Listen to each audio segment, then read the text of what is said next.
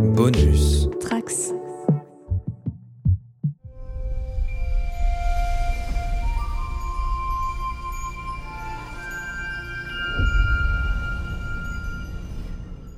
Bonjour à tous les trekkers et trekkies de toutes sortes, je suis le commandeur Guigui et je suis ravi de vous accueillir à bord de la station du Cadran Pop, le podcast sur Star Trek écoutable dans toute la galaxie et sur toutes vos applications de podcast via le flux du camp pop. On entend souvent les vieux fans les plus râleurs disant que les nouvelles séries Star Trek n'ont de Star Trek que le nom, au point d'avoir créé le terme de fake Trek, pour tout ce qui est produit par Alex Kurtzman. Alors est-ce que c'est le cas ici aussi pour cet épisode de mi-saison 3 de Picard, qui s'appelle justement Imposteur? C'est ce que nous allons déterminer ici. Engage. I have contacted Starfleet, and they're on their way. How did a changeling get aboard this ship undetected? They're hiding something. Trust me. It's all so much worse than we thought. They're coming for us. What are you doing? We must run. Battle station.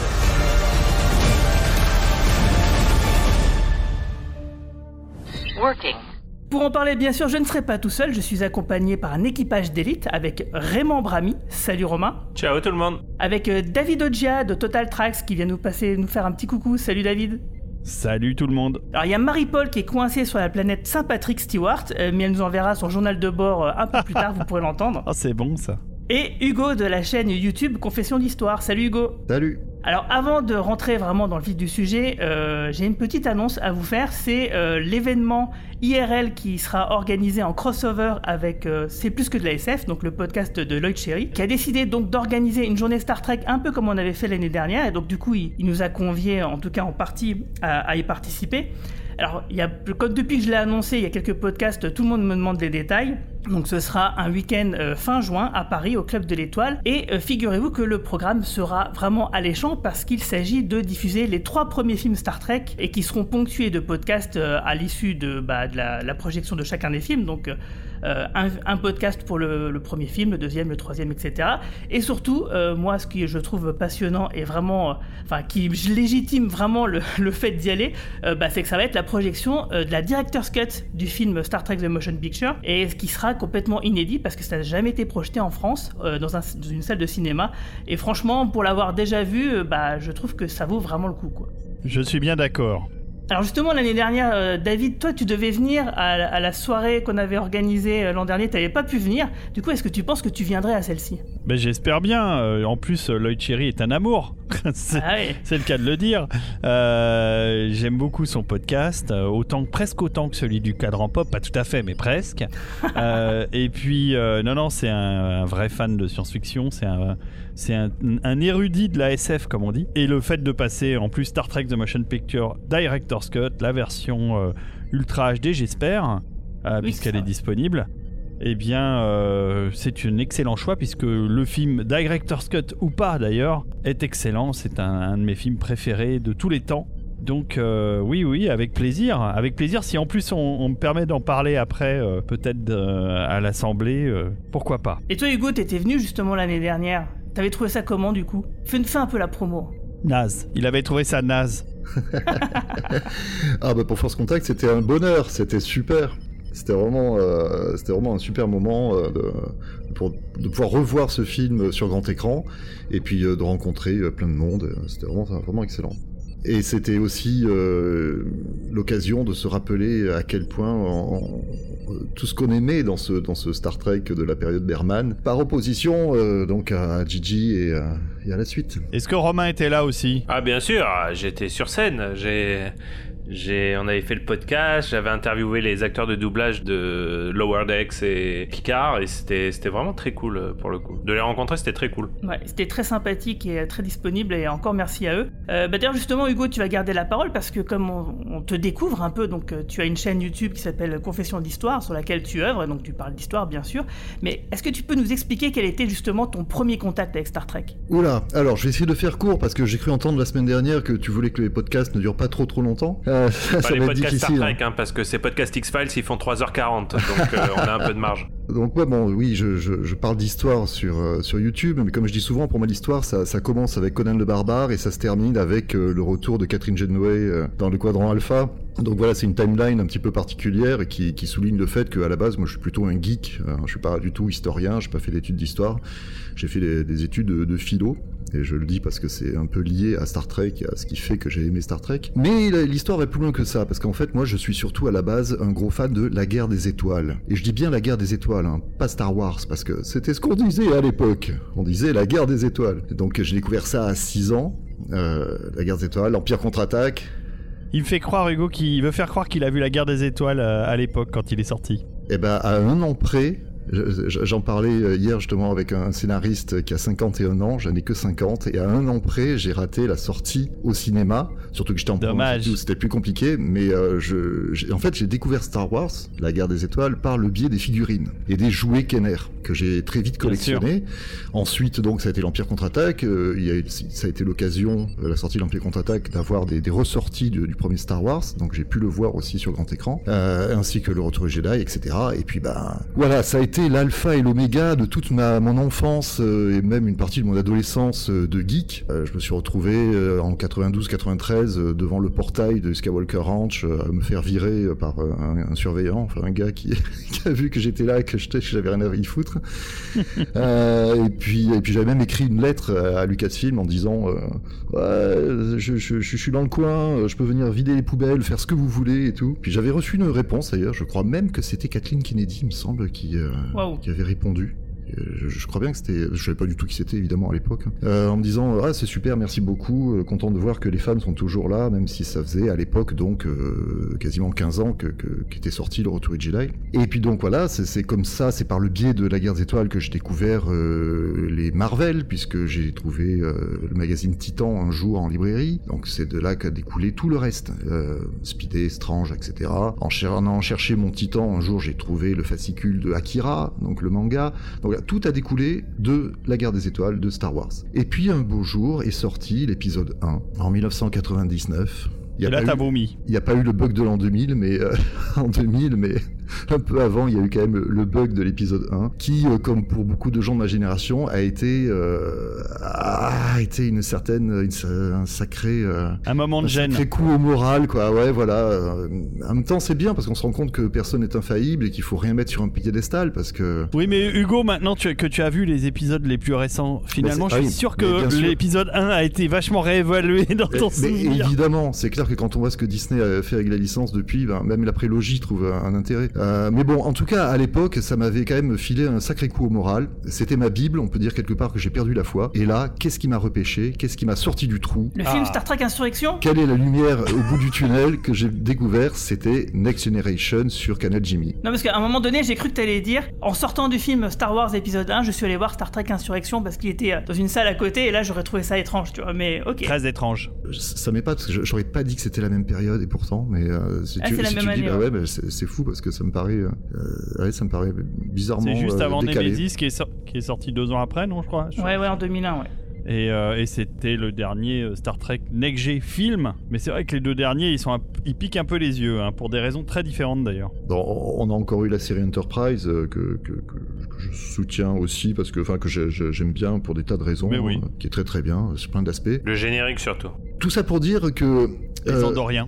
Voyez le, choc euh, qui, a pu y avoir euh, avec l'espèce de, trahison. Il y, a, un mec qui avait écrit une chanson, euh, George Lucas, Rate My Childhood, euh, qu'on voit dans le dans le documentaire The People versus George Lucas. Bon, bah après avoir donc subi cette déconfiture sur la guerre des étoiles, et ben quelques temps après, ça a été alors un peu moins douloureux parce qu'on est habitué. hein, une fois que une qu'on s'est fait avoir une fois par surprise, on, est prévenu. Mais quand les films de Gigi en 2009, le premier film de Gigi en 2009 est arrivé, j'ai un petit peu ressenti la même chose. Donc ça, ça a été un petit peu, vous voyez, un, Tu retour. hein. Il y a une similitude, j'avoue. Il y a, il y a quelque chose de, cet- de cet ordre-là. hein. Ouais. Et puis avec un certain euh, abandon de, de ce que j'aimais beaucoup dans Star Trek. Et, et moi, ce que j'ai aimé dans Star Trek, euh, qui m'a, comme je disais, je faisais des études de philo, donc euh, ça, ça m'a fait euh, pas mal. C'est ce qui m'a pas mal intéressé là-dedans, c'est l'aspect utopique, l'aspect utopique de cet univers-là, parce que à un moment donné, c'est quelque chose à quoi j'avais pas fait attention sur la- la- l'ancienne série, sur la série TOS que je connaissais. Mais par contre, dans Next Generation, là vraiment, ils ont poussé le potard de qu'est-ce que c'est qu'une humanité qui a réussi? Qu'est-ce que c'est qu'une humanité qui, qui ne regarde plus Hanouna à la télé, qui ne se nourrit pas de fake news et de, euh, et de complotisme et de je ne sais quoi, qui, qui ne vit que par la raison, qui a laissé tomber même d'ailleurs en partie la religion. La religion n'est présente que sous forme de, de décorum. euh, Il y, a, il y a toujours des aspects religieux, surtout pour les, les- les races extraterrestres, mais je veux dire Et de l'humanité. rituel vulcain, ouais, j'allais le dire. Ouais, ou même Klingon, ou il y a, il y a- il y a- voilà, il y a le Stovokor, etc. Mais, euh, mais pour ce qui est de l'humanité, en tout cas, dans, dans sa grande majorité, ils, gardent des, euh, des petits principes culturels liés à leur, euh, à leur culture d'origine, mais tout ça est quand même baigné de rationalité, de science, et il n'y a plus, euh, il n'y a plus de, de superstition, de religion, etc. Il y, a, il y a un épisode de Next Generation où ils arrivent sur une planète où il y a soi-disant le diable qui est à l'œuvre, Ah oui. Et puis euh, très vite, on se rend compte qu'en fait, c'est euh, une arnaque et, euh, et ils sont jamais dupes. Ils se disent oui, c'est ça, t'es le diable, bien sûr, et ce positivisme scientifique, c'est quelque chose que j'ai beaucoup, apprécié, surtout venant des Américains, dont une grande partie de la population croit aux anges et, à je ne sais quelle autre baliverne. Mais il n'y a pas que ça. Il y a notamment le fait que voit aussi cette humanité qui a dépassé ses préjugés, qui a dépassé euh, un stade économique euh, de pénurie. Euh, J'adore aussi cet épisode de Next Generation où il retrouve des êtres humains du XXe siècle qui, qui dans une dans un truc d'hibernation qui, qui ramènent à la vie. Et il y en a un parmi Sérieux, eux. tu, tu aimes bien cet épisode? Il est horrible cet épisode. Vraiment. en termes de, de- de production et de etc. Mais, mais sur Non mais l'histoire, elle est Ah. horrible. oui, mais c'est l'occasion, c'est l'occasion de vraiment confronter notre humanité à nous d'aujourd'hui à ce qu'est ce monde du futur, parce que notamment il y a ce mec, euh, ce, ce- cet entrepreneur. euh, Il y a un Texan et puis il y a un mec qui veut savoir combien d'argent il, il lui reste à la banque. Exactement, que sa première, sa première action, c'est alors la bourse, elle en est où Euh, Mes stock options, ils ont monté ah, depuis le temps, qu'est-ce que j'ai dû faire comme profit? Et on lui dit, ah non, non, non, mec, il n'y a plus de profit, il n'y a plus d'argent, c'est fini ça. Quoi?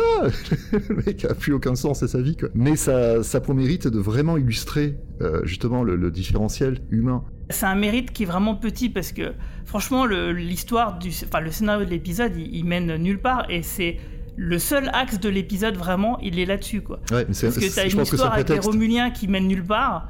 Enfin, c'est vraiment l'épisode. On a l'impression qu'ils ont oublié de fin- ils ont oublié de l'écrire quoi. Ils ont ils ont commencé le, le scénario, ils ont oublié de le finir en fait. Ah, je pense surtout qu'ils avaient ce pitch euh, qui était le, le- le prétexte à confronter euh, l'humanité d'avant à l'humanité euh, du 24e siècle, et puis ils l'ont habillé avec une narration, voilà, qui, qui est secondaire. Mais, euh, mais en tout cas, voilà, les, euh, il y, il y a ça, et puis, et il y a évidemment aussi les, concepts de science-fiction, euh, euh, les, grands concepts de science-fiction qui, qui qu'aujourd'hui, alors on, voit un peu plus Interstellar à explorer par exemple les différents temporels avec l'approche d'un trou noir, ce genre de trucs. Mais euh, Star Trek, dans l'audiovisuel, a été pour beaucoup de concepts de, de, de SF, voire de hard SF, euh, assez précurseur. Et, et ce dès la série, euh, dès la série TOS. Même je...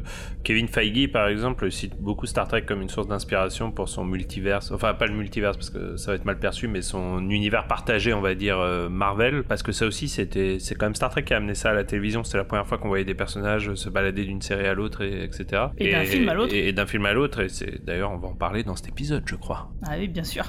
Et, euh, ouais, et, et d'ailleurs, ce que je trouve euh, un peu, un peu gênant, c'est que depuis que donc euh, Kurtzman, euh, qui, qui pour moi est donc euh, une, une émanation de Euh, Gigi, euh, hein. pas toutes tes cartouches. On, va en reparler, t'inquiète. D'accord. Donc euh, bah, justement, euh, bah, mer- merci pour ce petit historique Hugo. Euh, du coup, on va faire un premier tour de table sans spoiler.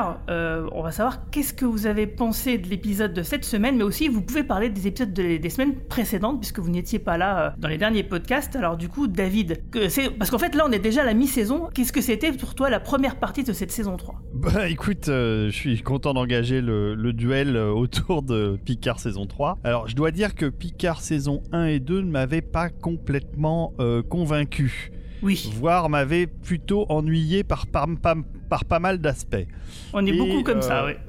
Et je pense que je suis pas tout seul, en effet. Et vraiment, pour tout fan de Star Trek qui se respecte, je pense qu'enfin, Picard saison 3 est la série qu'on pouvait attendre euh, d'une nouvelle version euh, de Star Trek, d'une version évoluée, d'une version, euh, d'une version 2023. Parce que j'aime beaucoup Strange New World, je me permets juste une petite aparté sur cette série. mais qui a, qui a un vrai look assumé vintage et qui s'inclut pour moi plus dans ce qu'a été TOS, même si évidemment c'est moderne, c'est très beau, mais on, on retrouve l'esprit originel de Star Trek et pour moi c'est une série qui fait entre guillemets pas moderne, mais c'est veux pas dire grave. Strange je- New World, hein, c'est ça Strange New World, pardon. Parce qu'il me semblait que t'avais dit. Stranger Things, du coup j'étais un peu perdu. euh. Non, non, Strange New World. Et j'aime beaucoup, mais Stranger Things, c'est la même chose d'ailleurs. Oui, c'est pour ça, il y, a- beaucoup de choses que tu disais étaient compatibles avec Stranger Things, mais Voilà. je voyais pas le rapport avec Star Trek en fait, mais d'accord. Mais euh, World est très joli, euh, c'est- mais c'est une série qui pour moi fait et restera vintage dans, dans le style. À ce sujet, juste euh, récemment, on a voulu me parler de Strange New Worlds et je sais pas pourquoi, je venais de regarder Brave New Worlds, la série adaptée donc le meilleur des mondes, et je suis parti sur quelque chose de complètement différent. C'était ridicule. Pour Strange New Worlds, pour moi, c'est une série qui regarde vers le passé, que je trouve très très chouette, mais qui regarde vers le passé, alors que Picard saison 3 ouvre les portes de l'avenir de ce qu'est, à mon avis, de ce que doit devenir Star Trek, les séries télé, avec une, une partie totalement assumée du passé, du passif de Star Trek, et en même temps un usage des personnages qui les inclut complètement dans une, dans une histoire moderne. Et c'est magnifique, enfin c'est très bien écrit, les dialogues sont fantastiques, la photo est remarquable. Pour une fois, c'est pas toujours le cas dans Star Et Trek. la musique? Bah, j'en- pleurerais tellement que c'est bien. C'est-à-dire qu'enfin, non seulement il y, a les- il y, a, il y a tous les thèmes de Goldsmith, de Horner, enfin tout le monde y passe, mais en plus, le thème qu'a créé le gars dont j'oublie toujours le nom, qui est un petit jeune, est génial. Il est totalement en hommage avec Star Trek 2 et, et c'est. euh, Waouh, enfin, parce que j'avais jamais été convaincu par les, les, les autres thèmes des autres séries Star Trek qui sont Ouais, sympas. Jeff Russo, hein. ouais. Mais Jeff Russo, c'est pas ma cam, quoi. Le petit violoncelle, euh, le côté un peu intimiste. euh, non, je suis pas, je suis pas sur cette vague-là. Par contre, euh, la, la- le score de Star Trek Picard, mais ça fait partie d'un tout. C'est-à-dire qu'il y a vraiment des effets spéciaux excellents, un casting euh, au top, euh, euh, des scénarios qui tournent bien. Bon, bah voilà, on, enchaîne les épisodes avec délectation et j'ai vu passer quelques tweets aujourd'hui sur le cinquième épisode, donc le dernier, et sans spoiler, les gens disent oh c'est moins bien, qu'est-ce qui se passe, ça retombe et tout. Mais je, suis désolé, j'ai pas vu, j'ai pas ressenti ça. Alors oui, le, le quatrième épisode de la saison 3 est, est, absolument magnifique et il fait, référence à, il fait référence à plein de choses dans Star Trek Next G et en plus il est super émouvant sur plein de points. Enfin vraiment, c'est un très très bel épisode. Mais euh, le cinquième euh, m'a paru tout aussi intéressant sur d'autres points et, il continue à, à gratter euh, sous la coquille des personnages et à, et à nous montrer des facettes différentes de tous ces personnages anciens et nouveaux. Et ce que j'adore avec cette série, c'est que le showrunner est malin parce que il a placé l'argent là où il fallait, c'est-à-dire dans le casting, parce que ça a dû quand même coûter assez cher de faire revenir tout le monde. Et il a vraiment utilisé la méthode NextG, c'est-à-dire un maximum de scènes dans les mêmes décors, dans le vaisseau, euh, dans le décor euh, qu'on voit de, de District 6 qui est une espèce de banlieue euh, grunge voilà et donc ça ça s'éparpille pas ça se délocalise pas dans plein de coins de la galaxie et finalement un le téléspectateur s'y retrouve et deux ça permet de réduire j'imagine vachement les coûts de production ce qui est bien parce que ça fonctionne. Et, et- et l'utilisation de l'holodeck qui a un double usage qui permet de recréer un décor qu'on voit comme étant un décor du passé et en même temps qui devient euh, un élément de l'holo- de- de- du vaisseau du Titan du Titan et qui est un, un- qui est dans- inclus dans l'holodeck. Et ça c'est super malin parce que ça permet d'utiliser qu'un seul décor mais ça permet de refaire des scènes dans l'holodeck ce qui était aussi un truc vachement récurrent dans NextG bref je ne saurais tarir d'éloges Euh, et puis le générique de fin euh, est, est sublime. Enfin C'est le thème en du plus titan, justement. Il est bourré de, de, petits détails, de petits messages et tout. C'est génial. Enfin, c'est ouais, bah, c'est une très très belle euh, série. Enfin, Picard saison 3, on- je peux dire, franchement, je crois qu'on avait déjà discuté. euh, euh, je peux dire que je l'attendais pas du tout et que c'est une excellente surprise. Ouais, je me souviens, on en avait discuté quand tu étais venu à Metz, et effectivement, donc du coup, je suis très contente d'ent- de t'entendre dire tout ça.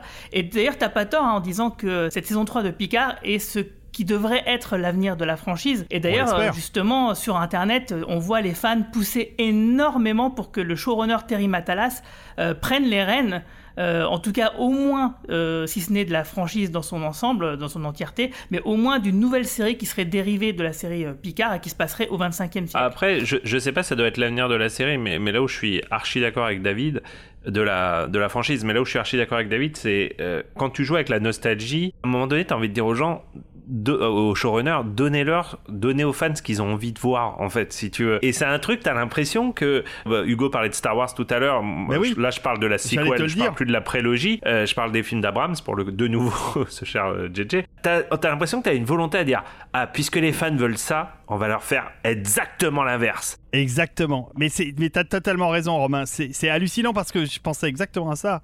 Les épisodes 7, 8, 9 de Star Wars, on n'avait qu'une envie, c'est de revoir Luke, Tous les personnages. Han euh, et Leia ensemble. Et il y aurait pu y en avoir d'autres, mais on avait envie de les revoir agir ensemble. Et ils ont tout fait pour ne pas le faire. Et c'est, mais c'est, mais c'est, mais t'as envie de les baffer, quoi. T'as envie de, de, de taper dessus, quoi.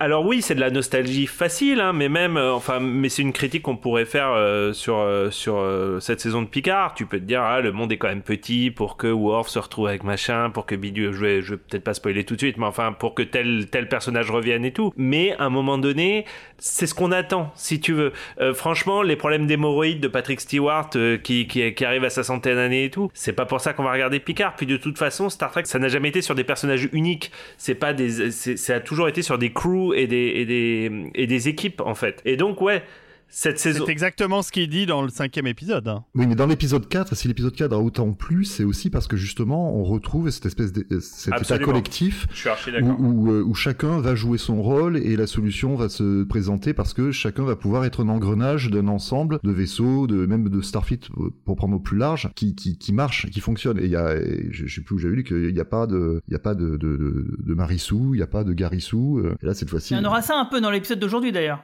J'avais dit dès le troisième épisode que l'un des trucs qui, qui fonctionne mieux aussi, et c'est un peu sacrilège parce que Patrick Stewart est considéré peut-être à juste titre comme un dieu, mais, mais l'un des trucs qui fonctionne aussi, c'est que du coup on voit moins Patrick Stewart si tu veux. Il est plus rare, du coup quand il est là, il est plus intéressant, plus impressionnant, et ça aussi c'est, à mon avis fondamental dans Star Trek en fait. En tout cas dans Star Trek depuis Next G. C'est-à-dire que euh, ni Avery Brooks, ni Janeway, ni, ni Picard, mais ni aucun personnage euh, n'était présent dans euh, toutes les scènes de leur série, si tu veux. Et si ça l'avait été, les séries auraient été très différentes. Et c'est ça qu'on retrouve quand même beaucoup dans cette euh, troisième saison, je trouve. Ouais, ouais.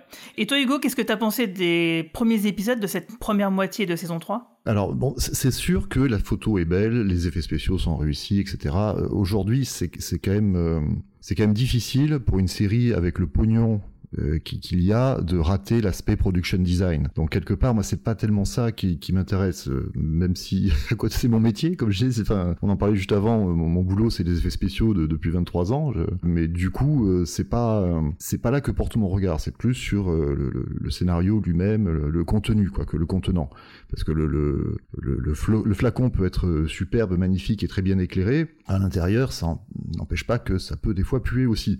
Bon, là, euh, là, c'est sûr que par rapport à Picard saison 1 et 2, il y a du mieux, c'est évident. Euh, ils, sont, ils ont fait venir Matala- Matalas pour ça. J'aurais préféré qu'il fasse venir Brandon Braga, je crois.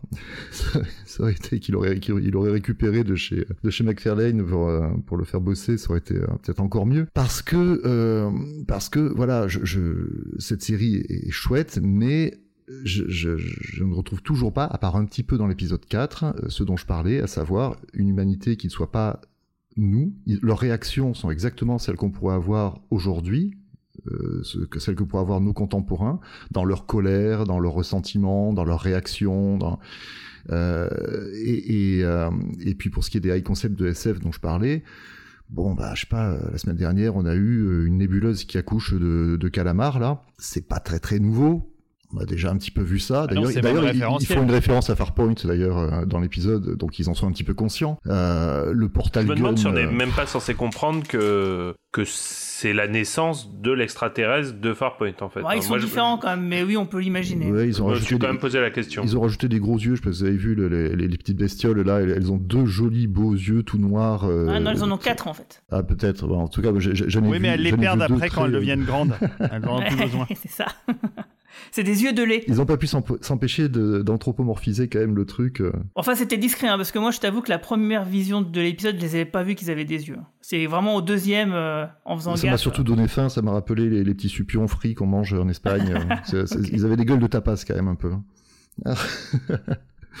mais, euh, mais bref, euh, pour revenir à l'épisode d'aujourd'hui, il y, a une- il y a une partie euh, non spoiler et une partie spoiler, c'est ça? Ouais, là, c'est sans spoiler, Là, on mais on va, vite spoiler. passer à la partie spoiler.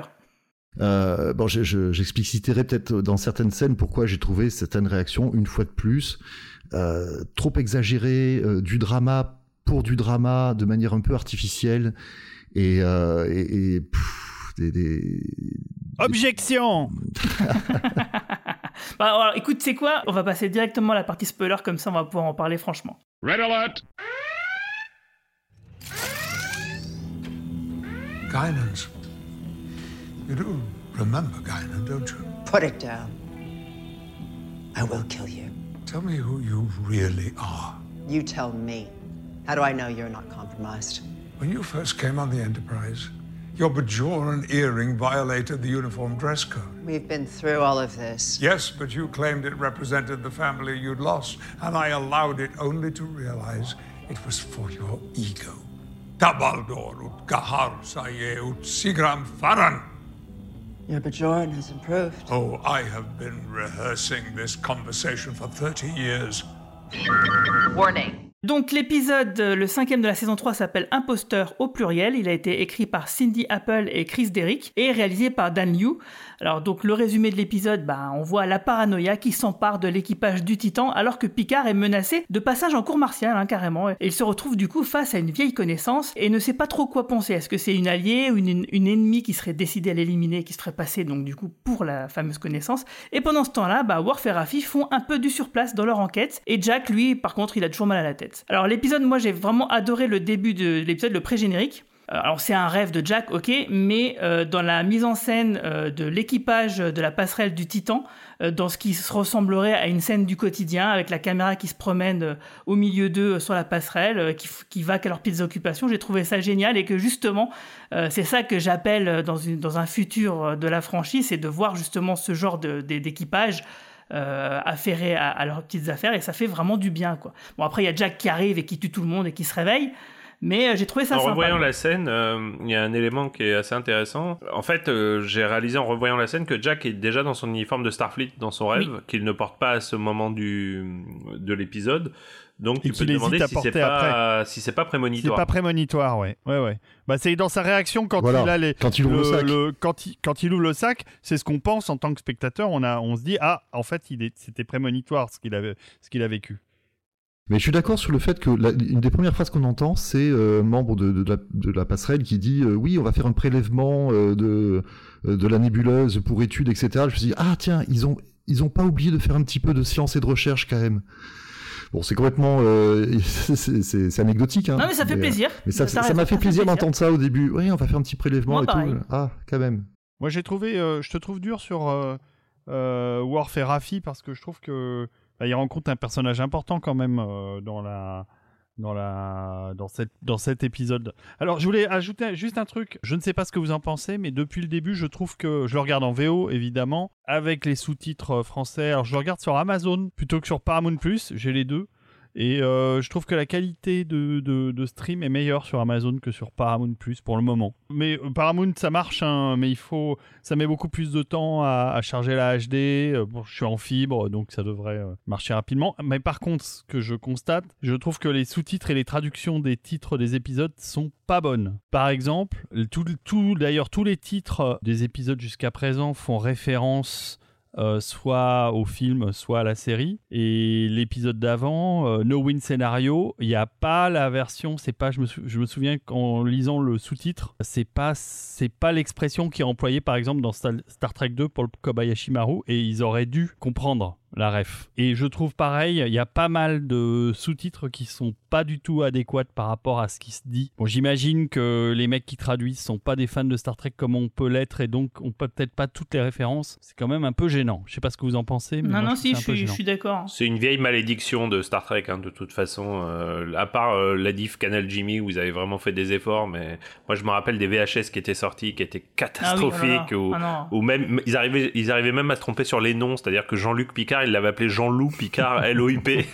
Donc c'était quand même vraiment, vraiment un désastre. quoi. Jean-Loup Mais vous aviez relevé la semaine dernière d'ailleurs, mais euh, la, la phrase que répond euh, euh, Picard euh, à Jack dans le bar, il dit c'est Starfleet est la seule famille dont je n'ai eu besoin, dont j'ai eu besoin, et qu'ils ont traduit par euh, c'est la seule famille que j'ai jamais eue. Vous l'aviez relevé la semaine dernière, c'est Ouais, quasiment un changement de sens et, et c'est Mais il y en a c'est lourd plein de conséquences. Quoi. Hmm, on est d'accord. En tout cas, ouais, donc c'est vrai que c'est un, pré-générique qui fonctionne plutôt bien. Alors moi, j'ai pense, pas pensé que c'était un truc de prémonitoire, mais euh, pourquoi pas. Moi, je pense que c'est plutôt, euh, euh, comment dire, euh, sa crainte euh, que, ça arrive. Mais c'est vrai que l'histoire de l'uniforme, euh, j'y avais pas pensé, donc euh, on verra bien ce qui, qui, euh, qu'il en est. En tout cas, la scène d'après, elle est, euh, moi, j'ai trouvé plutôt sympathique, et euh, où on voit donc Shaw euh, qui récupère le commandement de- du Titan et qui annonce à, Picard, Riker et Seven qu'il a réintégré, bah, qu'il a déjà contacté Starfleet et qu'ils vont envoyer un vaisseau à leur rencontre et que ça sent la cour martiale pour les vieux. Et ça, j'ai trouvé, euh, voilà, l'échange était plutôt sympa. Ouais, c'est surtout la façon dont il leur apprend. hein. Il attend d'être, euh, il attend d'être euh, remis capitaine. Il attend d'avoir récupéré le, le, le, le, la commandement officiellement, euh, enfin informatiquement, je devrais dire.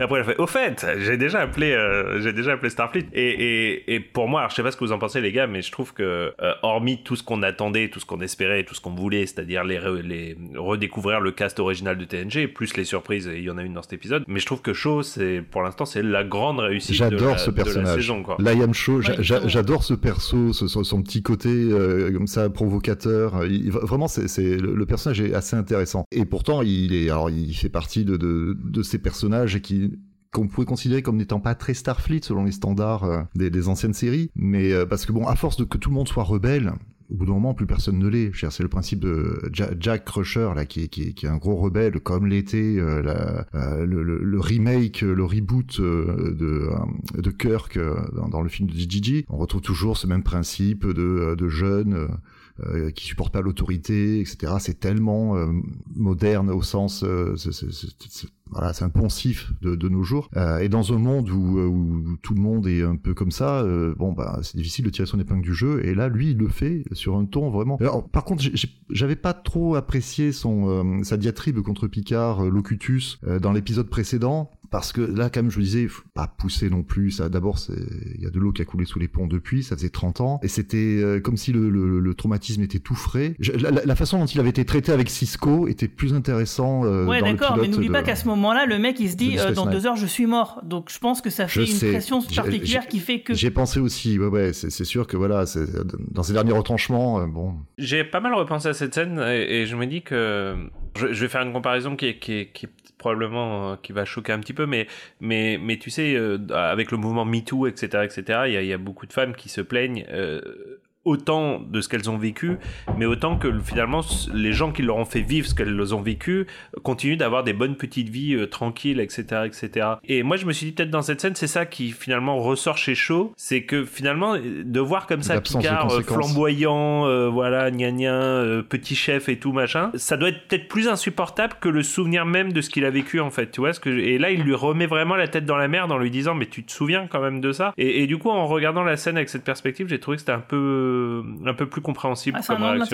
Mais bon, c'était quand même un peu poussé sur les potards, alors que par contre, cette semaine, dans l'épisode d'aujourd'hui, la façon dont il leur dit Ouais, d'accord, vous avez sauvé l'univers, mais bon, vous avez aussi fait ceci, vous avez fait cela, ça c'était beaucoup plus subtil, beaucoup plus euh, second degré, et euh, il y avait il y avait un petit côté ironique euh, qui, tapait bien là où il fallait. Et d'ailleurs, même la, punchline qui suit euh, de Picard qui dit Ah, c'était le bon vieux temps, ça c'était beaucoup plus subtil et beaucoup plus intéressant. En tout cas, justement, le personnage qui va venir les juger, en tout cas les interroger sur les, actions, bah, c'est un qu'on connaît bien, qui est le personnage de Rolaren, L'enseigne Ro. l'ancienne enseigne Ro, qui est maintenant devenue commandeur pour Starfleet Intelligence. Et du coup, bah, Romain, est-ce que tu peux nous faire un petit topo sur ce personnage et sur cette actrice, quand même, qui a marqué les fans, même si elle n'a été, elle n'est apparue que dans une poignée d'épisodes de la Next G Ouais, enfin, elle est quand même apparue dans, dans 8 épisodes de Next Generation, donc c'était quand même un des gros personnages secondaires, au même titre que Reginald Barclay, euh, Miles O'Brien, euh, Ke- Keiko, etc., etc. En tout cas, elle a marqué parce que, euh, bah déjà, c'était un peu la... Rose a été notre introduction un petit peu au Bajoran et en particulier à ces Bajorans qui avaient connu l'occupation de Cardassia et euh, qui ont eu des Major des- par les Cardassiens. oui, pardon, de Bajor par les Cardassiens et qui ont eu euh, des vies assez assez pourries et ça deviendra un thème ultra important dans dans Deep Space Nine évidemment. Ensuite, mine de rien, elle a joué que dans 8 épisodes, mais c'est des épisodes qui ont marqué. L'Ansenro était aussi bien d'ailleurs son premier que son dernier. Donc Ansenro, elle arrive Preemptive Strike où elle trahit Picard, hein, donc très important dans cet épisode et elle décide de rejoindre le maquis. Euh, c'est des épisodes qui sont excellents. Enfin moi moi moi c'est des épisodes qui m'avaient beaucoup marqué et que je revois assez souvent. Mais elle, a- elle, est- elle apparaît aussi dans des épisodes comme Cause and Effect, qui est considéré peut-être comme le meilleur épisode de Next Generation, ou euh, Rascals, où elle fait partie des personnages euh, au même titre que Picard et, et, et d'autres qui se retrouvent enfants dans cet et Guinan d'ailleurs, qui se retrouvent enfants dans cet épisode, qui est pas le meilleur épisode de Next Gen, mais pareil, c'est un épisode qui était bien écrit et qui a, je pense, qui a pas mal marqué les, les gens qui ont regardé euh. Euh, c'est un personnage aussi qui aurait pu être beaucoup plus important parce que euh, je pense que tout le monde voyait que Michelle Forbes était, avait un talent fou et elle avait un charisme qui dépassait son statut de second rôle. Et alors il y avait des gens dans l'équipe qui ne le savaient pas, ça m'a un peu surpris, mais c'était elle qui devait interpréter le rôle de Kira dans, dans Deep Space Nine. Enfin d'ailleurs, enfin, elle devait pas interpréter le rôle de Kira, elle devait être le personnage de Ro à la place de Kira dans Deep Space Nine.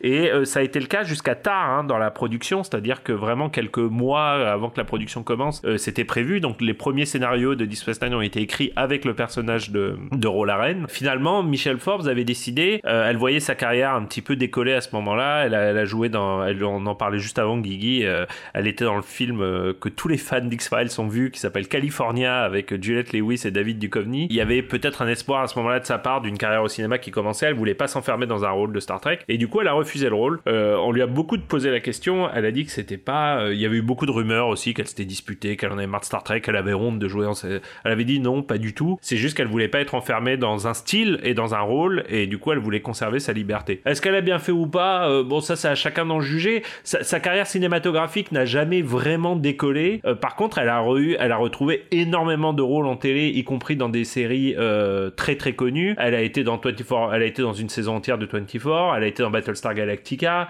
Il y, y en a tellement. Elle a été dans True Blood. Euh, elle a été dans The Killing. C'est quand même des séries pour les fans de séries qui ont, qui ont, qui ont quand même marqué. Euh, au cinéma, elle refait quelques apparitions par-ci par-là, mais comme je le disais, clairement, on peut pas dire qu'elle a fait une carrière cinématographique. C'est, un Elle petit est peu dans juste. Escape from LA. Elle est dans Escape from LA. Elle est même Elle dans. avec je- Carpenter. elle, elle est même dans The Hunger Games 2. euh, Alors là, j'avoue que je l'avais pas, je l'avais pas tilté. Mais, mais Ceci dit, euh, dans Battlestar Galactica, euh, sa présence, à mon avis, est pas étrangère au fait qu'elle ait incarné Rolaren auparavant. Bien sûr, bah, C'est bien un sûr. gros clin d'œil, euh, Euh, voilà, bien sûr. Puis bon, je pense que notre ami Ron Moore, euh, évidemment. euh, Ron Moore l'aimait beaucoup. Mais, euh, mais voilà, donc une très très belle carrière télé. Euh, toutefois, moi, je sais pas vous, mais euh, j'adore Kira. hein. J'ai vraiment, ça a été un personnage. C'est peut-être le premier personnage qui m'a séduit quand j'ai regardé euh, Deep Space Nine, qui, qui était d'ailleurs finalement été écrite de manière. On peut pas dire que Kira soit un clone de Ro. Elle était quand même beaucoup plus nerveuse, beaucoup plus, euh, beau- beaucoup plus euh, énervée, Beaucoup beaucoup plus aigrie ouais, peut-être que, Et que l'hétéro et nationaliste. Voilà, beaucoup plus tourné Euh, vers sa culture que. Ceci dit, j'aimais tellement le personnage d'Euro que j'avoue que je m'étais, euh, je me suis très souvent demandé, euh, sans regretter qu'elle n'ait pas pris le rôle, mais je me suis quand même très souvent demandé ce qu'aurait pu être euh, Deep Space Nine avec euh, le personnage de Rolaren euh, dans, dans la série, quoi. En tout cas, un personnage, moi, je sais, moi déjà, j'étais très surprise de la voir parce que je savais que, euh, alors déjà, j'ai pas été, je sais pas vous, mais moi, j'ai pas été spoilé du tout. Je savais pas du plus. tout, du Donc tout, du tout qu'elle revenait dans la série. Ouais, ouais. Euh, Il y a vraiment rien qui avait fuité. Et Michelle Forbes, c'était une actrice qui était connue pour avoir en effet une éthique très, enfin, ça fait partie de ces acteurs qui refusent énormément de rôles, qui voilà, qui, qui- ont vraiment euh, des, des, des euh, enfin, qui, qui font attention. Enfin, c'est pas uniquement une question d'argent, a priori, en tout cas pour elle. Et j'aurais jamais, j'aurais pas misé une pièce sur le fait que ça soit elle qu'on revienne. Euh, je pense que la- le seul acteur que j'imaginais moins revenir, c'était euh, Cole qui, qui est encore plus intransigeant dans les rôles qu'il choisit, si tu veux. Lui, je l'imagine même pas une seconde revenir. Mais, euh, mais revoir Ro, pour moi, ça a été une surprise excellente. Jusqu'à ce que je vois l'épisode où là j'ai quand même été très énervé, mais on va en parler plus tard. Mais pourquoi? Mais pourquoi? Moi, je suis désolé. Je, je excuse-moi, euh, Guigui. Euh, je, je dois, je dois le confesser. Il faut que je l'avoue là maintenant. Mais euh, donc, j'ai vu Next G à l'époque, Et donc c'est le début des années 90, donc j'avais euh, euh, une 20, 27, 28 ans, euh, 25 ans même. Mais j'étais très amoureux de l'enseigne Ro, je, je, je dois le dire. Ça, faisait partie des personnages sur lesquels euh, j'avais complètement craqué. Donc euh, la revoir là, ça, ça, ça a fait quelque chose. Bah oui, quand on aime les brunes, franchement, c'était typiquement la brune euh, qui, fait, qui, qui nous fallait tous. Quelle jolie femme. Et quand on aime les, les ridges sur le nez aussi, c'est bon, ça c'est plus rare, il y en a moins, mais voilà.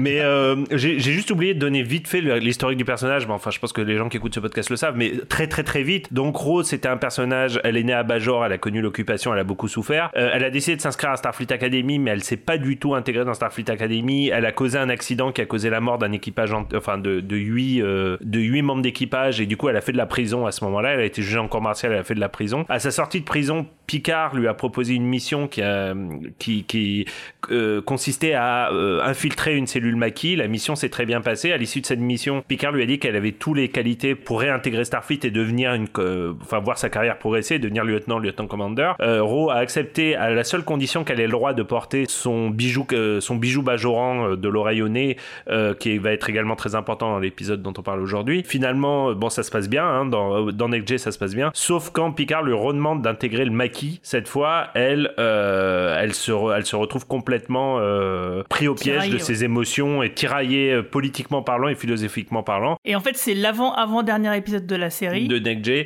et elle décide de, de trahir Picard et de trahir Starfleet. elle tire sur, elle tire sur sur Riker et, et- et- et elle rejoint le maquis et c'est la dernière fois qu'on voit ce personnage jusqu'à ce qu'elle devait être sur sur Deep Space Nine. Ouais, je te coupe juste. Tout à l'heure, tu disais la, la- sa première mission d'infiltration, c'était dans des pour des terroristes de Bajoran. C'était pas le maquis. Oui, c'était pas le maquis, voilà, c'était- oui, ce oui. moment-là. Tout à Et en fait. c'est ce que tu disais par rapport au, au, euh, à l'aspect euh, univers partagé. euh, là, du coup, on est en plein dedans parce que les deux dernières saisons de Next coïncident aux événements des deux premières saisons de Deep Space Nine. Et là où les, les relations géopolitiques entre Cardassia, la Fédération Bajor, etc., sont en train d'évoluer. Et en fait, ce qui est en train de se passer, c'est que la Fédération et Cardassia, l'Empire cardassien, signent une sorte de traité qui fait qu'ils vont céder des terres, donc des planètes, à l'Empire cardassien. Et dedans, il y a des colonies bah, Bajoran, euh, même humaines, etc. Et ça cause plein de problèmes. Il y a plein de- d'officiers, de, membres de Starfleet qui sont contre cette décision et qui, du coup, vont démissionner, en tout cas, vont prendre, créer ce mouvement le, qui s'appelle le maquis.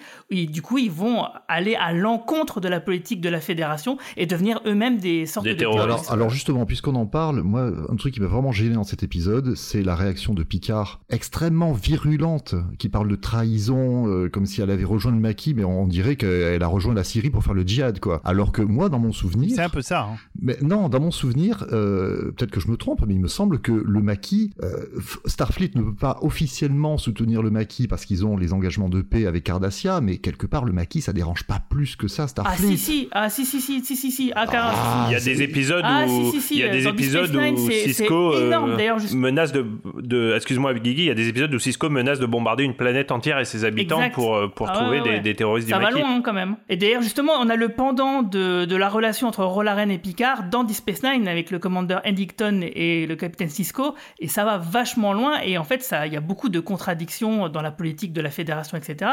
Mais en fait, au début, effectivement, ça faisait vraiment euh, des mecs qui protestent, mais après, c'est monté en gamme au point où bah, ça a été une des composantes de la guerre du Dominion. Donc euh, c'est vraiment un truc important. hein. J'ai revu, euh, Strike aujourd'hui. J'ai revu parce que quand même, j'étais intrigué et finalement, ça faisait longtemps que je l'avais pas vu. Et euh, l'épisode, euh, on peut faire des reproches à cet épisode et je vais en avoir pas mal, mais tu sens quand même que les mecs qui ont écrit l'épisode d'aujourd'hui ont revu Preemptive Strike 150 fois avant de le voir parce que tout fonctionne en fait. C'est-à-dire que en effet, quand tu revois la scène où Picard essaye de convaincre Crow d'intégrer le maquis et Crow lui dit tu sais ça me gêne quand même, je suis pas très à l'aise et tout, il lui retourne la tête. C'est-à-dire qu'il est, il lui, il lui, il lui fait quasiment, aujourd'hui on appellerait ça quasiment du harcèlement moral. Donc c'est totalement compatible avec ce que dit Ro. Et en même temps, il y a une dernière scène que j'avais, que pour moi est inoubliable, où Riker explique ce qui s'est passé et Picard ne dit pas un mot. C'est la, première fois qu'il fait la gueule et, Riker sort, Picard ne dit pas un mot et l'épisode se termine avec un, une caméra qui vient pivoter sur le visage de Picard, où tu sens qu'il a envie de il a envie de péter un câble. Et il faut admettre que euh, il y a rien dans cet épisode à mes yeux en tout cas où tu peux te dire ah c'est pas raccord avec euh, ce qu'on nous avait laissé et en, plus place. de ça, c'est ça conclut un, un truc laissé en suspens depuis 30 ans, donc on a un payoff qui est gigantesque là en fait. Par contre, moi il y a un truc qui me gêne énormément euh, et qui est pour moi juste pas du tout crédible, c'est le fait que l'histoire que raconte Ro euh, dans, dans, dans son passé, donc que finalement elle a décidé de se rendre, donc on sait pas trop pourquoi, d'autant que le maquis était censé, euh, dans mon souvenir, avoir été massacré par le, par le Dominion, pas dans la guerre du Dominion, mais bon, C'est pour ça qu'elle se rend, je pense. et, et alors peut-être c'est pour ça, mais c'est imp- je sais pas ce que vous en pensez, mais pour moi c'est impossible que Picard n'aurait pas été au courant que euh, soit revenu dans la Fédération pour se rendre. Non seulement il aurait été au courant, mais s'il y avait eu un procès en, en, en cour martiale, vu que c'était son commanding officer quand elle a trahi, elle- il aurait Ouais, été automatiquement euh, dans, dans le procès. Donc le côté de Picard qui n'était pas au courant que Ro un a été en prison et deux a réintégré Starfleet, ce qui quand même après deux cours martiales devenir commandeur de Starfleet rien que ça c'est franchement euh, euh, très clair. douteux À si moins, tu que ce veux. soit, à moins que ce soit au sein de la section 31 et que ce soit complètement euh, off the book, mais. euh, Bah non, pour le coup, euh, allez, Starfleet Intelligence, Ouais, puis tant mieux, fait. tant mieux, pour le coup, tant mieux Oui, que ce oui. soit pas euh, Section 31, mais, mais euh, c'est juste pas du tout crédible. Moi, moi j'aurais été plus, euh, j'aurais été plus simple que ça. J'aurais, j'aurais rajouté une histoire. Moi, j'aime bien qu'il y ait une part omnisciente dans tout ça, c'est-à-dire qu'il y ait des choses qui soient passées que nous on sait pas, mais qui sont passées quand même. Tu vois que nous, enfin, je veux dire que nous ne soyons pas totalement omniscients. Et moi, j'aurais bien aimé qu'ils nous disent que le procès a eu lieu, que Picard était au courant, mais qu'il a décidé de même pas y aller. Tu vois ce que je veux dire? Parce Ouais, ouais, qu'il était mieux, tellement, euh, il était tellement vénère, quoi. Ça, c'est dans les sous-titres en VF. c'est dans les sous-titres VF. Ouais, mais en tout cas, oui, t'as raison. Et mais, il n'en demeure pas moins que ce retour euh, et ces retrouvailles sont vraiment euh, bah, plutôt bien écrites, euh, très émouvantes. Enfin, moi, vraiment, ça m'a fait quelque chose de la revoir et de les revoir les deux ensemble et s'échanger justement, de se faire les reproches qui se font. Euh, ouais, moi j'ai trouvé que c'était vraiment vraiment classe et en plus de ça, bah ça ça sert l'histoire. Euh, justement, tout à l'heure Hugo, tu disais oui, c'est intéressant dans Star Trek Picard. Enfin, de, de ce que t'aimais, c'est qu'effectivement, euh, tout chaque personnage est un rouage euh, d'un ensemble et c'est pas Picard qui fait tout. Et bah là encore, euh, effectivement, c'est le destin euh, finalement qui se met devant Picard et qui lui dit, bah va- vas-y, va- il faut y aller maintenant. Et ça passe par Ro qui a fait un peu tout le tout le taf et qui va faire que euh, tout l'équipage, l'ancien équipage de la nouvelle génération va se réunir. Et c'est pas de son fait quoi. Et du coup, bah c'est vraiment un ensemble de personnes intègres et honnêtes qui amènent la situation et qui amènent les personnages principaux sur la voie du récit et, euh, et pas par leur simple volonté en fait. Et je trouve que c'est plutôt euh, plutôt à propos. Mais ça, on sent que le fait de revenir à quelque chose de choral en termes de narration, c'est- un peu dans les directives qu'a dû recevoir Matalas. Ça, je suis pas sûr. Je pense que c'est lui qui l'a amené, à mon avis. Parce que, à mon avis, les, les, les consignes qu'on a dû lui donner, c'est il faut un épisode d'infiltration. On en a fait dans les deux premières saisons. Tu vas nous en faire un dans la troisième. Euh, il faut que ce soit un peu sombre, un peu gritty, etc. Euh, je pense que c'est voilà. C'est et puis il faut qu'il y ait du, des MacGuffin, il faut qu'il y ait des mystery box, euh, faut qu'il y ait euh, du feuilleton. Voilà. Et Matalas s'est dit ok, bon, j'accepte, je prends, mais je vais quand même rajouter tout ce qui manquait dans les saisons précédentes pour les pour que ça ressemble à quelque La chose. Mystery Box, là, tu, tu réveilles des trucs ouh, qui font un peu peur. la, la fameuse Mystery Box de, de Bad Robot et de Lindelof. Oh, aïe, aïe. Ah bah, je- non, bah, je- j'espère qu'il y aura une vraie résolution qui vaut le coup, parce que le, pr- le principe de la Mystery Box, c'est qu'il suffit qu'il y ait la boîte, et puis même si elle est vide, c'est pas un problème. C'est en tout cas ce qui était un peu la, la, théorie de Lindelof et de Lost, quoi. Malheureusement. Mais euh, là, je, là, je pense qu'il y a quelque chose quand même. hein. Je trouve que justement, euh, autant je trouvais que Matalas nous avait pris à contre-pied au début, tu pensais qu'il ouvrait des mystery box, finalement il les refermait tout de suite et du coup ça fonctionnait vraiment très bien. Là dans cet épisode, c'est la première fois que je ressens de nouveau cet effet un peu mystery box à la, à la Kurtzman pour le coup, avec l'histoire de Jack où c'est reparti. Moi j'ai l'impression de revivre la saison 1 où il a ses rêves, encore le même rêve, puis encore le même rêve, puis encore le même rêve et finalement il nous fait une John Wick. Euh, la scène John Wick est plutôt pas mal, mais ça fait deux épisodes qui nous font, deux épisodes et demi même qui nous font le coup des rêves. Moi j'en ai ras le bol déjà quoi. Enfin c'est bon quoi. Euh, euh, passer à autre chose quoi. Hmm, ouais, ça, il faut, il faut attendre de voir ce que ça va être, euh, que, que ce, ce- Romain, tu es trop cette difficile. porte rouge, the, the Red Door. Alors en fait, euh, oui, moi je suis d'accord avec toi, Romain. C'est vrai que ça rappelle les, les scènes interminables et, et très répétitives de Narek et sa sœur, les deux Romuliens méchants dans la saison 1. On les voyait quasiment tous les épisodes répéter plus ou moins les mêmes choses. Et là, c'est vrai qu'on a un petit peu euh, ce côté un peu répétitif, un peu relou, un peu balourd, mais je trouve que c'est quand même vachement moins euh, gênant euh, que, bah, que la saison 1 parce que c'est quand même c'est pas si répétitif que ça. que là, c'est un enjeu, ça sert vraiment quelque chose. Tu vois, par exemple, les scènes de Narek et sa sœur, on pouvait les couper, c'était pareil. hein. Euh, alors que là, c'est pas le cas. Ça, ça sert vraiment à l'histoire et je trouve que du coup, à mon avis, à la fin, voilà, ça, ça apportera quelque chose. Donc, euh, mais sinon, Tu on pourras en couper la moitié, Guy. Tu pourras en couper la moitié. Et, l'histoire de Worf et alors je, Bah, je, je passe dire. truc, mais l'histoire de Worf et de et de, Et de Raffi. là tu pourrais couper toutes leurs scènes dans cet épisode, ça changerait rien. Oui et non, parce que effectivement c'est du remplissage. Euh, là on est d'accord parce que effectivement là c'est vraiment pour nous occuper du temps d'antenne, mais c'est du remplissage, du remplissage sympa parce que moi déjà j'aime bien, j'adore Worf euh, et j'aime bien Raffi. Je suis peut-être un des seuls, mais en tout cas j'ai- j'aime bien. En tout cas je trouve qu'ils fonctionnent bien les deux ensemble. Et si tu t'enlèves t'enlevais leur scène à eux, bah tu te retrouvais avec un quart d'heure en moins qu'il faudrait combler. euh, Enfin bref. Et, Bah, l'épisode fait truc, c'est que- 59 minutes, hein. T'aurais pu te passer de, Rof- de de Ouais, c'est vrai, mais Surtout le, le remake. remplissage est quand même. Oui, mais le remplissage est sympa en lui-même. Il, comment dire Tu vois, par exemple, l'épisode il commence. Bah, moi j'ai trouvé- d'accord. j'ai j'ai eu beaucoup de plaisir à le regarder. Tu vois, le fait qu'ils se battent au au début euh, pour s'entraîner, et puis du coup forcément ça va faire un écho euh, à ce qui se passe à la, à la fin de l'épisode. Enfin, moi j'ai trouvé ça vraiment très cool, et j'ai même trouvé le, le côté euh, le, le Vulcain racaille qui est joué par Kirk Aceveda euh, vraiment super classe quoi, Ah, avec sa grosse spécial, chaîne. ça. C'est un remake de, de ce qu'ils ont fait il y, a, seulement deux épisodes, quoi. C'est-à-dire que tu refais quasiment, c'est un remake euh, pratiquement plan par plan de la scène avec Sneed dans deux épisodes auparavant. C'est-à-dire qu'ils te racontent la même histoire avec les mêmes tenants et aboutissants. Ah, au fait, il a un handler qui s'appelle Sneed. Là, c'est ah, au fait, Sneed avait un handler qui s'appelle euh, euh, je sais plus quoi là, euh, whatever, euh, Vulcain, Vulcain racaille et, machin. Et finalement, on croit que, que Raffi, enfin, qu'on croit que Worf va mourir. Et finalement, il tue tout le monde à la fin dans une scène super cool. Ok, c'est cool, sauf qu'ils nous l'ont fait il y a deux épisodes, littéralement. Ouais, mais c'est cool. C'est, je veux dire, à un moment donné, euh, je, sais que je sais que c'est relou, je sais que on pourrait très bien s'en passer, mais euh, le fait que ce soit cool, à l'inverse des autres scènes dont on parlait plus tôt, qui étaient pas cool, qui étaient chiantes et qui, qui servaient à rien, bah là au moins c'est cool. Sur l'instant, ça nous fait plaisir. Moi, le côté le Vulcain qui est là avec sa grosse chaîne là, avec son gros symbole euh, Vulcain, moi ça m'a fait délirer, vraiment ça m'a fait rire. Et par contre, il y a quand même un truc, c'est qu'à un moment donné, il dit que le crime organisé est nécessaire à l'utopie, et j'aurais bien aimé qu'il développe sa logique. C'est dommage qu'il l'ait pas. Oui, ça c'était très spécial quand même, la logique vulcaine. euh, fou. Il y a- Ouais, c'était un peu chelou. Il n'y a pas la vie sans la mort, donc je te tue. Enfin, c'était un peu ça, quoi. Le- il pousse très loin le.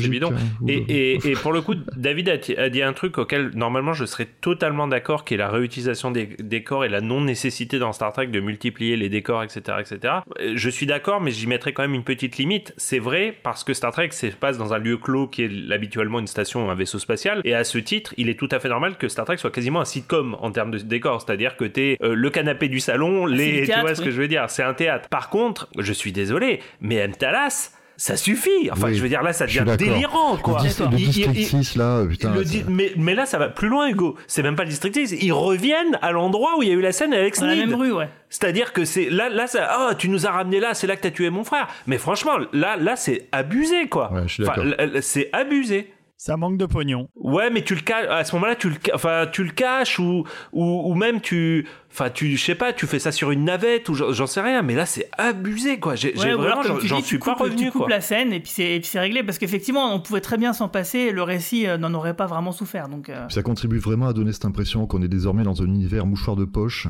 Euh, où il y a où, voilà où il y a, il y a, il y a cinq systèmes par quadrant et, euh, et, et une rue par planète ouais. Moi je pense que c'est plutôt une obligation par rapport à des contrats euh, d'acteurs. Par exemple l'actrice Michelle Hurd, peut-être qu'elle doit avoir un temps d'antenne minimal à apparaître dans la saison.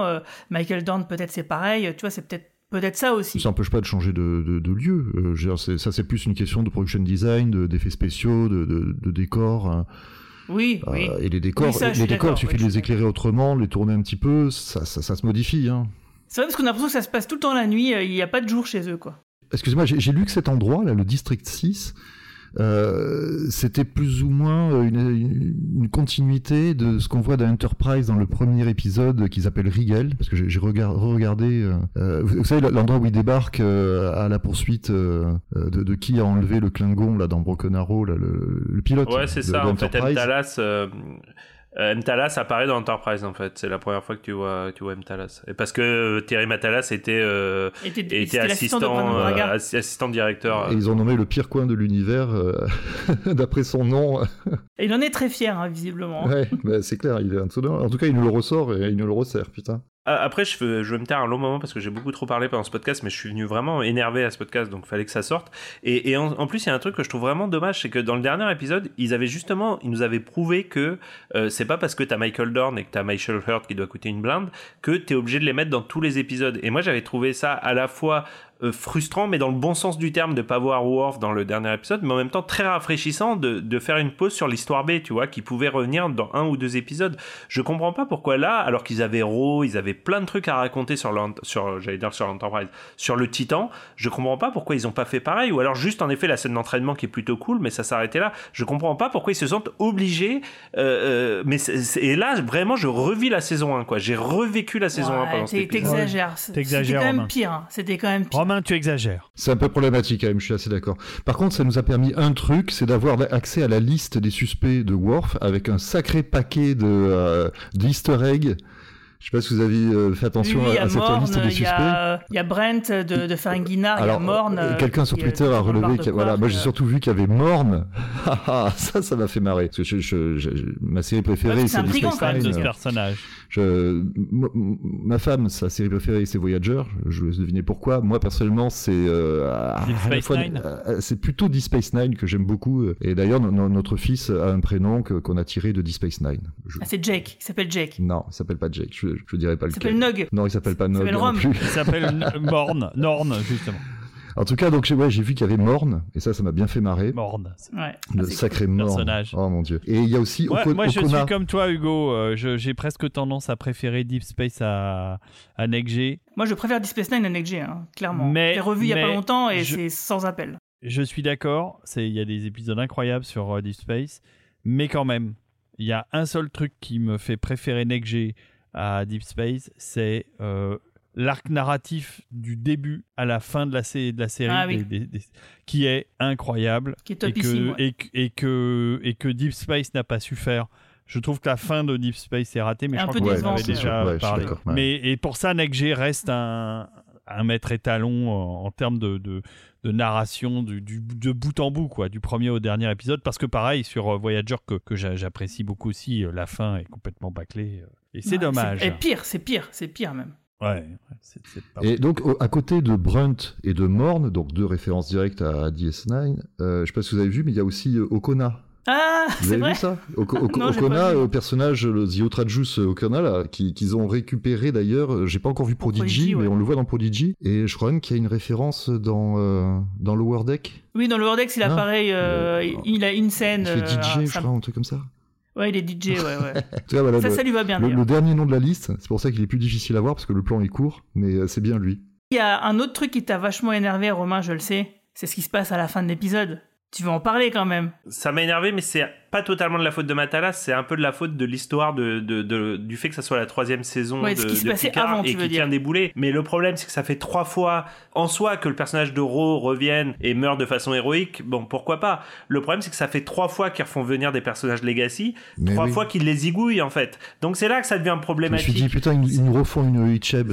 C'est- ça, donc Icheb, le pauvre, bon, lui, on peut même pas dire qu'il a eu une mort héroïque, ils l'ont coupé en morceaux, bon, ok, whatever. Hugh, il, est revenu, ils l'ont zigouillé. Bah ouais, non, quoi, c'est pas possible, tu peux, tu peux pas être aussi systématique, en fait, si tu veux. Et C'est ouais, ça mais le c'est problème. ça. C'est soit t'es Euh, soit t'es un VIP, soit t'es un VIP C'est ça, et tu survis, exactement. soit t'es pas un VIP et tu sers juste à, à titiller euh, la, la fibre nostalgique et puis paf, on te zigouille Et en parce plus, que dans le même épisode, ils font, euh, ils te font la fausse mort de Worf auquel personne ne croit parce que tu sais très bien que Dorn sera là dans les épisodes suivants et dans toutes les bandes annonces et tout machin. Donc non, je, je suis désolé, c'est pas acceptable en fait. Moi, je veux bien, mais ouais, ok, fallait qu'elle se sacrifie, machin, pour que Picard soit atteint émotionnellement, ok. Non, pas que ça, pas que ça. Il fallait qu'elle fasse ça euh, pour que les personnages soient légitimes dans leur euh, fuite, en fait, et pour être au cœur du complot qu'ils vont devoir déjouer, parce qu'il n'y a plus que en Après, fait. si je suis honnête avec moi-même, oui, c'est mille fois mieux. Enfin, le- sa mort, la façon dont sa mort est amenée, le sacrifice, la trahison, c'est mille se fois sacrifie, mieux. les autres se sacrifient pas, ils sont juste butés quoi. C'est Ils mille sont fois mieux amené que voilà, c'est mille fois mieux amené que dans la saison 1 et la saison c'était dans la saison 2, j'ai même je suis même pas sûr. Saison mais- un. Saison, saison 1 aussi. Saison. O- ok, c'est mieux amené, mais le problème c'est que tu peux pas faire ça trois fois de suite. À partir du moment où ça a été fait deux fois, t'es obligé de, de, de- tu vois ce que je veux dire? Je veux Bah, bien pour moi, il n'y a pas de saison 2, euh, il n'y a pas de saison 1, c'est tout, il n'y a Je suis pas d'accord. mais- Je suis comme comme Guigui. Je, je suis pas d'accord avec toi, Romain. Moi, j'ai oublié la saison 1, la saison 2. Je, je sais même plus de quoi ça parle. Voilà, ça il n'y a que la dérange 3. Mais je je, t'as raison, Romain, dans ce que tu dis. Évidemment, c'est vrai. Mais bon, voilà, moi, j'ai décidé de, d'oublier les deux premières saisons et de me Ouais, consacrer à Après, je, je finirai là-dessus, juste sur cette scène. Après, j'ai revu l'épisode, mais déjà, ça m'avait fait tilter dans le premier épisode, pour mettre un petit peu de, un bémol à ce que j'ai dit. Tout est fait pour laisser une porte au fait que Rose serait toujours vivante, ce qui n'était vraiment pas le cas pour You et pour, euh, et pour- encore moins pour Hichem, encore une fois, qui lui est, à ramasser la petite cuillère, parce que en fait, finalement, elle meurt dans l'explosion de son shuttle, elle est en communication avec Picard, et enfin avec le Titan, et euh, la communication coupe 3-4 grosses bonnes secondes avant que la shuttle explose. Et, et, et ils insistent là-dessus, hein. tu vois un gros plan, euh, l'écran où il y a écrit Communication Interrupted, machin bidule, et il y a aucune raison, c'est pas expliqué, ils t'expliquent pas pourquoi ils ont perdu la communication, etc. etc. Donc, alors, est-ce que ça sera pour cette saison? Est-ce que c'est juste Matalas qui, qui se dit, comme le font les auteurs de comics en général, au cas où, tu vois, si dans 10 ans, euh, le Matalas du futur veut faire revenir euh, Rolaren, il pourra d'une façon ou d'une autre. Mais, à mon avis, cette mort, n'est- à mes yeux, elle est pas définitive. Je sais pas ce que vous en avez pensé, mais je... Je suis d'accord avec toi et dans ce cas, moi j'aimerais que ça qu'on ait la révélation dans le final, dans l'épisode final, parce que ça serait relou d'attendre une hypothétique série dans 10 ans euh, là-dessus. De toute façon, hein, euh, un bon fan de Marvel, je sais que les personnages peuvent mourir et revenir. on peut même les voir crever, expirer, être enterrés, même découpés. Si on veut les faire venir, on peut toujours les faire venir.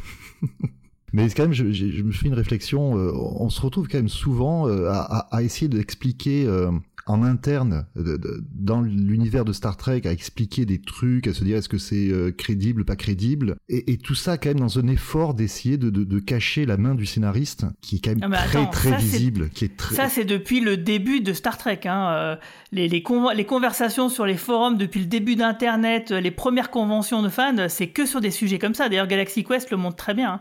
C'était bien avant Alex Kurtzman. Donc, c'est pas un truc inhérent euh, aux, aux séries récentes, c'est un truc inhérent à toute la franchise et à ce style de, de, de série. En termes d'écriture, là, à ce point-là, euh, se dire bon, ça, ça, ça sert à ça. Enfin, les, les rouages sont quand même très très apparents. La, la mécanique est vraiment. euh, Je suis d'accord avec toi pour les deux premières saisons, d'autant plus que la mécanique, en plus, elle était grippée parce que souvent elle menait nulle part.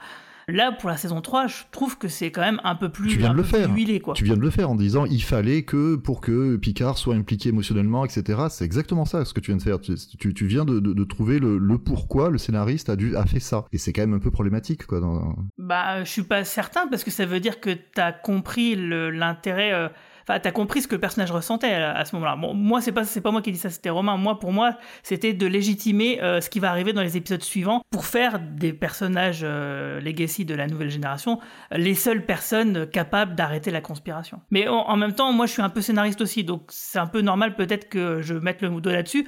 Mais euh, c'est pas le cas de tout le monde, hein, je pense. hein. Quand je discute avec des gens, ça, des fois, ils- les gens s'en fichent tout simplement. C'est mon cas. Il me fait rire. Euh, en tout cas, euh, moi, il y a un truc, c'est que euh, Romain, il était très très énervé hein, quand il a vu l'épisode. Il a mis plein de messages et tout. et moi, j'avais peur hein, parce que je me suis dit, oui, putain, ça se trouve, ça on revient à des trucs pourris des deux saisons précédentes. Et je me suis dit, oh, putain, c'est-à-dire, par exemple, je vous dis les réflexions que j'aurais pu avoir si j'étais Alex Kurtzman. Qu'est-ce que j'aurais fait? Bah, J'aurais pu imaginer que Worf allait tuer Raffi pendant leur duel. Comme ça, après Seven, elle aurait pu lui en vouloir plus tard. Tu vois, un truc bien dark, bien nul. Il y a enfin, plein de trucs comme ça. Tu pourrais imaginer aussi que, euh, que le Titan, ils allaient tirer sur le USS Intrépide et tuer tout le monde sur le vaisseau. Euh, Enfin, tu vois, il y avait toujours moyen de faire pire, en fait, que ce qui a été fait euh, finalement. Oui. C'est vrai que là, il y a quand même un truc, c'est que Ro, la reine, elle fait un peu la, le passe-plat. Euh, C'est-à-dire qu'elle, elle- narrativement, c'est elle qui va amener Picard sur, sur l'aventure. Mais encore une fois, moi, je trouve que c'est pas si grave que ça parce que souvenez-vous que dans les deux premières saisons, bah, Picard, c'était carrément le traiteur, en direct. En scénario, ça porte nom, ça s'appelle un personnage fonction. Bon, là, ça, ça va un peu plus loin que ça parce que quand même, ils ont, ils ont pris la peine de, de l'insérer dans une trame émotionnelle avec un passif, avec euh, voilà, renouer les fils de, de, de- de toute l'histoire de- de- du rapport entre Picard et elle. Mais, euh, mais au final, on a quand même un peu l'impression que qu'elle est un personnage fonction. Ouais, c'est vrai, c'est vrai, mais ça n'empêche pas qu'effectivement, moi, j'ai eu les larmes aux yeux quand je l'ai revu et que ces scènes, elles, elles m'ont vraiment touché. En tout cas, euh, on peut s'arrêter là et euh, justement peut-être spéculer un peu parce qu'il y a quelques théories euh, qu'on peut qu'on peut balancer. Par exemple, on parle d'une IA qui protège la station Daystorm. On est bien d'accord, tous d'accord que c'est Moriarty en fait, dont il s'agit. Ouais. Ça serait super intéressant d'avoir imaginé un épisode d'infiltration de, où là, du coup, les anciens personnages de la NECJ vont devoir se confronter à nouveau à Moriarty comme une revanche. Tout à fait. Ça pourrait être très marrant. Euh, moi, je, je, voudrais juste revenir sur, un, sur euh, la structure euh, narrative, scénaristique de cette première moitié de saison. Il y a un truc que j'avais vachement apprécié au début de la série et qui est en train de se déliter petit à petit, mais qui finalement me gêne pas alors que ça me gênait dans toutes les autres séries Star Trek précédentes, c'est que euh, dès le point de départ, on te présente quand même pas les enjeux comme des enjeux à un niveau galactique ou qui menacent l'intégralité de la fédération comme d'habitude, tu vois. Et ça, ça semble être une histoire une histoire de famille, euh, une histoire de magouille, voilà. Et puis en fait, ça prend de l'ampleur au fur et à mesure où l'enquête de Worf et Raffi euh, se précise, euh, après l'attentat euh, contre la Fédération, et puis pareil, du côté de, de Picard Riker, ça, prend, ça prend aussi de l'ampleur avec le Changeling, etc. etc. Donc j'avais vachement apprécié le fait que l'enjeu dramatique de la série n'était pas un enjeu galactique, et au fur et à mesure, la série me détrompe là-dessus, mais, mais, mais, mais finalement, ça passe. Et un autre truc que je voulais dire par rapport à, à, Stewart dont tu parlais tout à l'heure où tu disais on le voit moins parce que justement euh, il y a de la place pour tous les autres personnages. Il y a un truc quand même vachement bien foutu, c'est qu'on le voit moins mais on le voit surtout beaucoup en duo avec Riker. Ils sont souvent ensemble dans la scène, en duo, à, s'envoyer des œillades qui sont que évidemment le réalisateur capte, surtout quand c'est Jonathan Frakes qui réalise.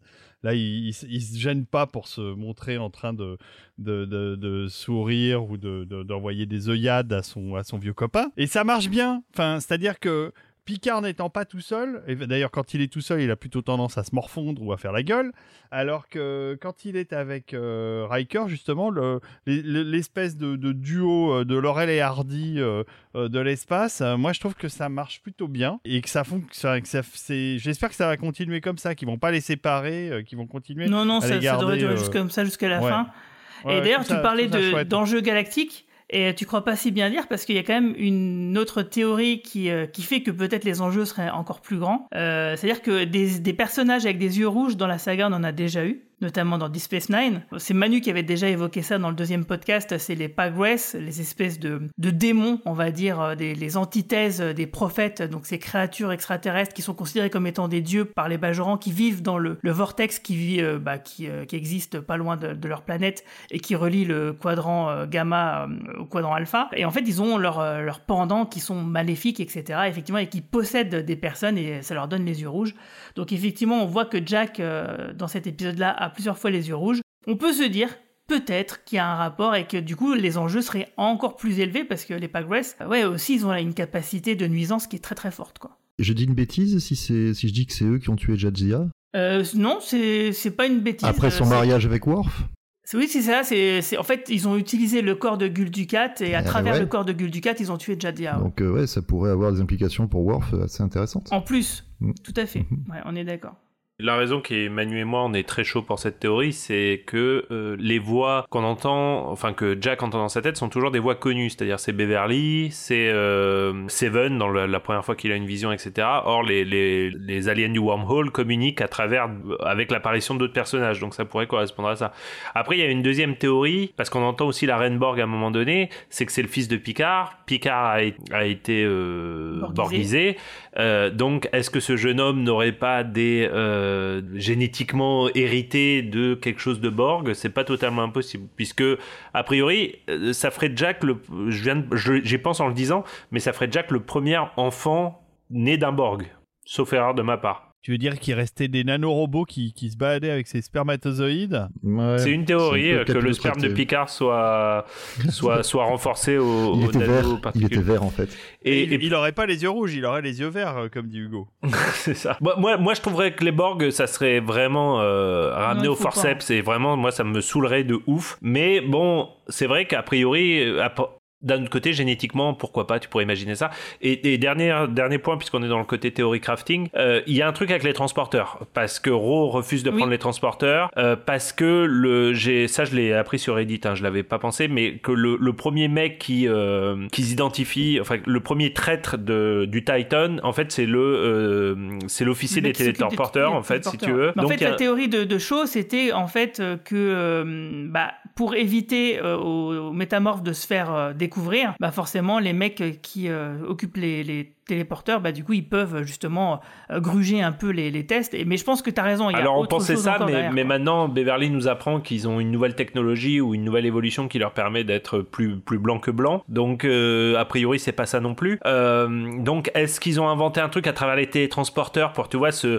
et oui, et tu sais, ils ont tous les organes internes, etc., etc. De ça. Donc, est-ce qu'ils ont inventé un truc à travers les télétransporteurs pour se, se, tu vois, fusionner avec la personne qui se fait télétransporter d'une façon ou d'une autre? Je sais pas. Ça serait un peu contradictoire avec le personnage de la Forge, puisque euh, le personnage de la Forge euh, est bien vivante, elle est toujours là, donc elle n'a pas été fusionnée avec un Changeling. Il y a le Changeling et la Forge mais euh, bon, peut-être un truc avec le transporteur. Un truc à la Body Snatcher, moi ça, je trouve c'est pas mal, ouais. La, réaction d'ailleurs de, de, la Forge qui vomit en voyant son corps, je trouvé ça un petit peu too much là aussi. C'est. Oh, c'était marrant. Oui, bah, c'était pour faire une touche d'humour avec en plus derrière euh, le topping. Euh, bon, je, ok, on va dire qu'elle a dit oui. C'était un peu quand même. Enfin, je sais pas, ça vous a pas trouvé, vous avez pas trouvé ça Non, moi je trouve ça, marrant et je me suis dit que si j'étais face à mon propre corps, je pense que j'aurais une réaction un peu inattendue aussi. C'était un peu cucu, mais ça allait. Par contre, j'ai trouvé que Beverly était plus Beverly que dans tous les épisodes qu'on a vu avant, parce que là, on retrouve vraiment le personnage de Next pour le coup. et puis sa voix n'a pas du tout. Alors autant, bon, elle, s'est un peu abîmée le visage. Et là, je parle pas de, des effets naturels de la vieillesse, mais je parle des effets non naturels de la oh chirurgie esthétique euh, californienne. ça, ça fait partie euh, des effets spéciaux qu'ils auraient dû, euh, ils auraient, dû s'offrir. mais par contre, la voix de là, là vraiment, quand elle faisait son opération et tout, j'ai cru revoir du TNG quoi. Et ça m'a fait. Du même quand elle parle à Picard au début, c'est moi, c'est j'ai eu la même réflexion que toi. Je me suis dit waouh, j'ai l'impression d'être dans TNG en écoutant juste sa voix. Quoi. Et, bah, et c'est pareil avec Worf d'ailleurs. En tout cas, comment elle a supplanté le docteur euh, Trill euh, du Titan, qui au début était réticente euh, à, ce qu'elle intervienne. Alors là, elle maintenant, elle est à côté, c'est l'assistante, elle ferme sa gueule. elle a beau être, elle a beau être Trill avec je ne sais combien de siècles d'expérience.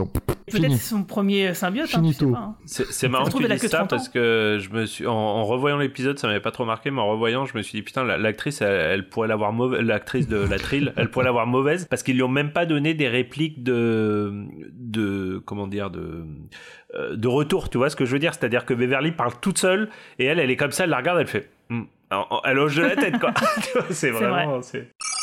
Alors du coup, en conclusion, cet épisode 5, qu'est-ce que vous en avez pensé, Hugo? Bah, moins bien que le 4 euh, pour les raisons que j'ai citées. Et puis bon, moi je continue à avoir quand même un petit regret, c'est que, euh, encore une fois, il y, a plus cet aspect lumineux et utopique. Euh, je, sais bien qu'aujourd'hui on considère que c'est plus trop d'actualité, parce que je sais pas, monde post 11 septembre, je ne sais quoi. Bah, je sais pas, j'aime bien penser qu'à l'époque où Roddenberry a fait la, série originale, il a quand même foutu un russe sur la passerelle alors qu'ils étaient à deux doigts de, se nucléer, la, enfin de, s'annihiler la tronche après les missiles de Cuba. Donc c'est l'époque, l'époque devrait pas jouer et je pense qu'au contraire, s'il y a un moment euh, où on devrait essayer d'avoir un peu d'optimisme et, que Star Trek redevienne une sorte de, beacon euh, of hope pour les temps futurs, c'est maintenant quoi. Avec ce qu'on vit, euh, réchauffement climatique, guerre, etc. Je t'invite à regarder Strange New World si tu l'as pas déjà. Mais je l'ai vu, je l'ai vu. Et, euh, Alors aussi, il y a des trucs qui m'ont gêné en Strange New World. Il y a quand même un épisode où il y a clairement un truc euh, quasi religieux avec euh, l'astéroïde là qui, qui, a une destinée, comme s'il y avait une destinée écrite, quelque chose que Star Trek avait toujours évité jusque-là. Et puis il y a ce côté, donc Starfleet, juste un truc que je voulais dire, j'ai jamais autant remarqué qu'aujourd'hui, mais c'est sûrement le cas avant, à quel point le rouge du haut des uniformes était désaturé et sombre. Vous avez, je, ça, je remarqué dès la première scène quand euh, Jack rentre dans, dans, la, sur la passerelle, là, qui va flinguer tout le monde.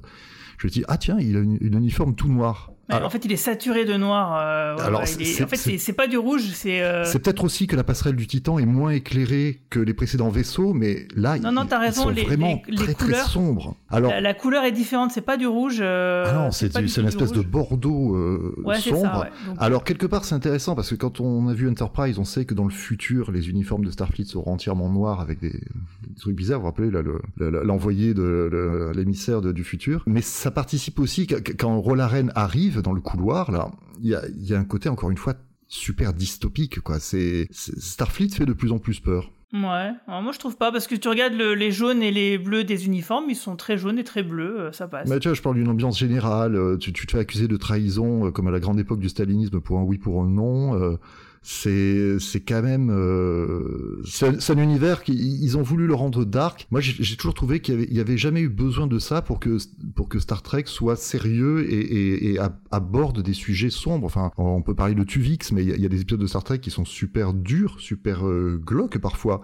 Mais pour ça, ils n'ont pas eu besoin de rendre l'ambiance, de rendre le décorum aussi euh, aussi euh, grim, aussi creepy, euh, voilà, et aussi. Bon, moi je trouve pas ça si, que- si glauque, hein. moi j'aime bien cette ambiance. C'est comme ça chez moi d'ailleurs. Vous vous rappelez le procès de Michael euh, Burnham euh, au début de Discovery, là, où elle est jugée par des, euh, des, visages autour d'elle hein.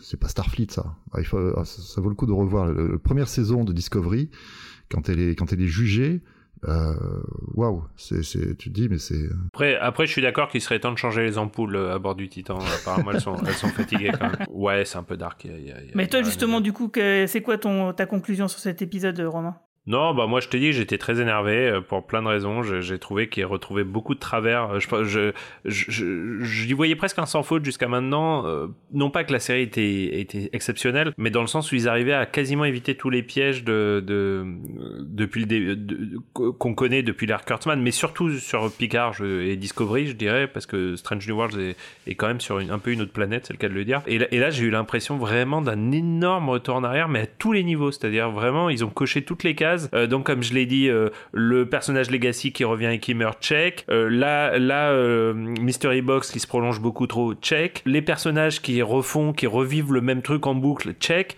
Enfin, j'ai eu l'impression vraiment de, revenir dans les, dans les pires travers de la, de la série au début. Ça m'a vraiment surpris parce que t'avais vraiment l'impression que Matalas était dans une démarche volontariste de, de casser ces codes qui, qui, qui avaient été mis en place depuis deux ans, enfin depuis deux saisons. Donc voilà, en le revoyant, bon, j'ai réalisé quand même que euh, Ouais, Ils avaient été un coché peu les cases, mais sans euh, appuyer trop fort sur le voilà, stylo. un peu voilà, qu'il y avait quand même des bons dialogues. On a on n'a pas énormément parlé de, de la scène de dans le holodeck entre Ro et, et Picard, mais j'ai trouvé qu'elle fonctionnait quand même, euh, qu'elle était très belle et que les, les dialogues pouvaient pas être mieux, je pense. Euh, on n'a pas non plus parlé de l'intrépide et de cette scène que j'ai trouvée absolument majestueuse où euh, juste après que Ro ait fait exploser sa sa, sa shuttle, l'intrépide, t'as l'impression qu'il tombe en fait.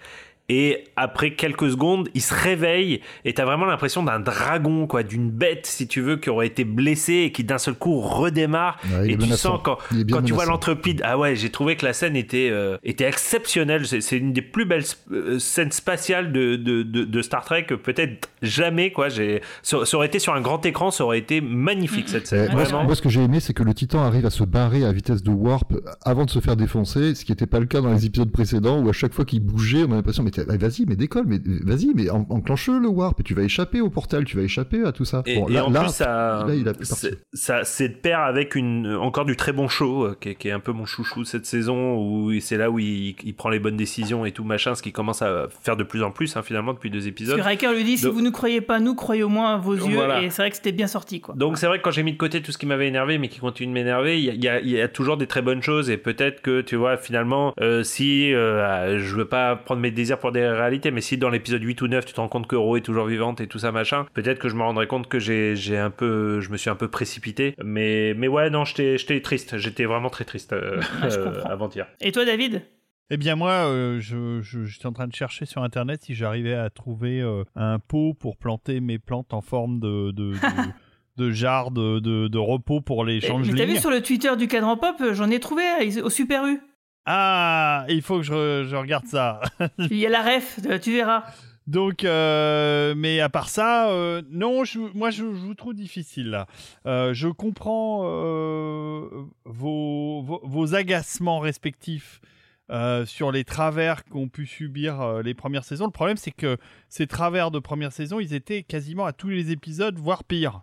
Euh, là, on a un épisode qui est transitoire, hein, puisque on sait très bien qu'on va passer dans une autre partie de l'histoire.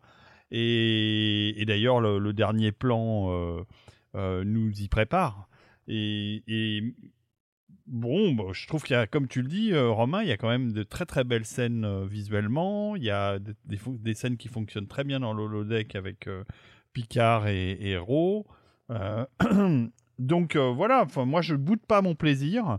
Euh, je continue à suivre cette série avec euh, avidité.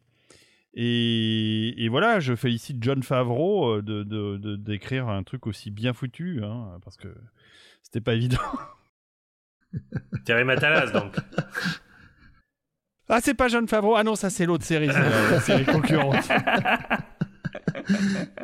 D'ailleurs, j'ai regardé le premier épisode de Mandalorian parce que j'avais, j'a- j'attendais un peu euh, et mes filles euh, m'ont un peu poussé et euh, j'en ai entendu que, que, que du mal. Euh, Ouais, mais le voilà, troisième est sympa. Tu Je dirais pas Voilà, que du eh ben, mal, mais c'est la, la première saison, je suis authentiquement beaucoup plus excité de- du prochain Picard que du premier Mando. En tout Ouais. cas, ça c'est Bah, du sûr. coup, moi, je me, je me venge parce que sur certains Discord, je mets un Mandalorien euh, euh, saison 3 avec un sigle inférieur euh, venant de Picard saison 3. Et c'est vrai que les autres années, on pouvait pas se permettre des trucs comme ça. Et là, cette année, on peut. Donc, c'est Bah vrai oui. que. En tout cas, voilà. Bah, merci euh, à tous pour vos avis. C'était vraiment très, très sympa. Et, et dernier truc, dernier truc, euh, quand je- comme j'ai plus d'épisode de Picard à regarder, je, je vais regarder des vidéos sur YouTube sur la chaîne de Hugo. Je, je me, je me suis abonné là. Ah bah écoute. Cool. Bah, justement, Hugo, c'est quoi ta dernière vidéo? Ah bah après 4 ans d'absence, j'ai enfin sorti une vidéo tout récemment. oui, non, il faut que les gens s'habituent à, à la temporalité. euh, c'est comme dans Star Trek, tu vois, il y a une temporalité un peu différente euh, sur, sur la chaîne Confession d'Histoire. C'est- Ça sort très très rarement, mais il se trouve qu'il y a deux mois et quelques, de presque trois mois maintenant, j'ai sorti Alexandre le Grand, première partie, euh, d'une d'un truc en quatre parties, euh, puisque ça va faire un long métrage quasiment au final. Ça, ça dure une demi-heure à peu près. C'est première partie donc d'Alexandre le Grand, euh, contextualisation, etc., présentation des personnages, euh, et tout ça, avec un super casting euh, dont je suis très très content. Euh, Il y, a- plein de gens super, notamment il y a Boris Relinger qui est un, comédien de doublage qui fait euh, qui fait Pedro Pascal, qui fait euh, Joachim Phoenix, et qui fait, il fait tout le monde, c'est fou. Le mec fait toutes les voix de Jason Statham, bref. Boris m'a fait le plaisir d'incarner Clétos le Noir, et, c'est une sacrée réussite. Donc voilà. Eh ben, merci. Du coup, bah, on invite tout le monde à aller regarder donc, sur ta chaîne YouTube Confession d'Histoire. Et si vous, Et et si vous euh, voulez connaître le prénom de mon fils, il joue dans le premier épisode de La guerre des Gaules. Donc euh, vous aurez, euh, vous trouverez facilement de qui il s'agit, euh, de quel personnage de Deep Space Nine son prénom a été tiré. On va, on va checker ça dans les, dans les génériques en tout cas. Et, euh, et toi, euh, David, euh, en fait, super le, les podcasts sur euh, Danny Elfman et Tim Burton. C'était Ah vraiment ouais, un, c'est clair. plaisir. hein. Tu vois, David, tu sais que je suis un être de lumière. Oh, tiens, formidable. Je- J'en étais sûr. Je- tu vois, je, même au travers de ton icône sur euh, Skype, je te voyais briller. Je me suis dit, tiens, c'est marrant, mais c'est sûrement un être de lumière. Alors c'est marrant parce que cette expression est devenue rituelle maintenant dans Total Tracks. Donc plein de gens nous- que nous croisons, euh, euh, Rafik ou moi, euh, parce qu'Olivier Olivier sort moins de, de sa caverne. Je, je l'avais déjà dit à Rafik que j'avais croisé au Club de l'Étoile pour la projection de, de Beowulf. Oui, de la bonne 3D. Bah écoute, euh, l'actualité euh, de notre côté de Total Tracks, euh, on continue. On va enregistrer un épisode la semaine prochaine, dont je ne connais pas encore le sujet, donc je, vais découvrir ça. Je ne veux même pas vous, vous, faire une exclue, je ne sais pas de quoi nous allons parler. Mais par contre, ce qui est sûr, c'est qu'on a une liste de sujets longue comme le bras, et qu'à chaque fois, c'est compliqué de se dire on va faire ça, on va faire ça. Donc bon, ben...